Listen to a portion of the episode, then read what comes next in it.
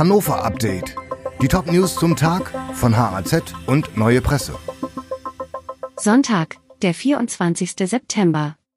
96 Boss Martin Kind baut Sohn Matthias als Nachfolger bei 96 auf. Erstmals hat sich 96 Profiboss und Unternehmer Martin Kind zu seiner Nachfolge bei Hannover 96 geäußert.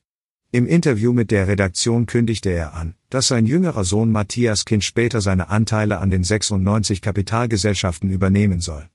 Der bisherige Musik- und Modemanager arbeitet sich demnach zurzeit qualifiziert in die Themen ein, sagte der Profiboss der Roten. Kritik an Sprinti-Plänen. Rufbus fährt nur innerhalb der Kommunen. Ab dem 1. Oktober fährt der Rufbus Sprinti auch in Burgwedel, Burgdorf, Lehrte und Uetze. Für die Einwohnerinnen und Einwohner dürfte sich damit das Mobilitätsangebot deutlich verbessern. Allerdings, wer Sprinti nutzt, kann sich damit lediglich innerhalb seiner Kommune bewegen. So fährt der Rufbus beispielsweise 30 Kilometer durch Ortsteile von Burgwedel, nicht aber die 4 Kilometer etwa von Oldhorst nach Schillerslage. Südschnellweg wird wie geplant breiter ausgebaut. Der Ausbau des Südschnellwegs durch das Landschaftsschutzgebiet im Bereich der Leinemasch soll mit der geplanten Regelbreite von 25 Metern erfolgen. Die Bürgerinitiative, die den Ausbau stoppen will, hat zwar ein neues Rechtsgutachten bei Wirtschaftsminister Olaf Lies vorgelegt. Doch der ließ sich nicht umstimmen.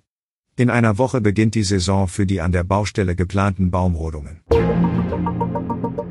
Anwohner haben Angst vor Angriffen an Bootfelder Spielplatz. Nach der Attacke eines psychisch kranken Mannes an einem Spielplatz, bei der ein 13-Jähriger leichte Verletzungen erlitt, fürchten Anwohner im Stadtteil Bootfeld weitere Angriffe.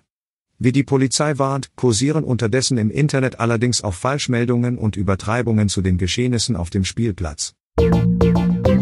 Dieses Hannover Update wurde maschinell vertont. Der Autor der Texte ist Volker Wiedersheim.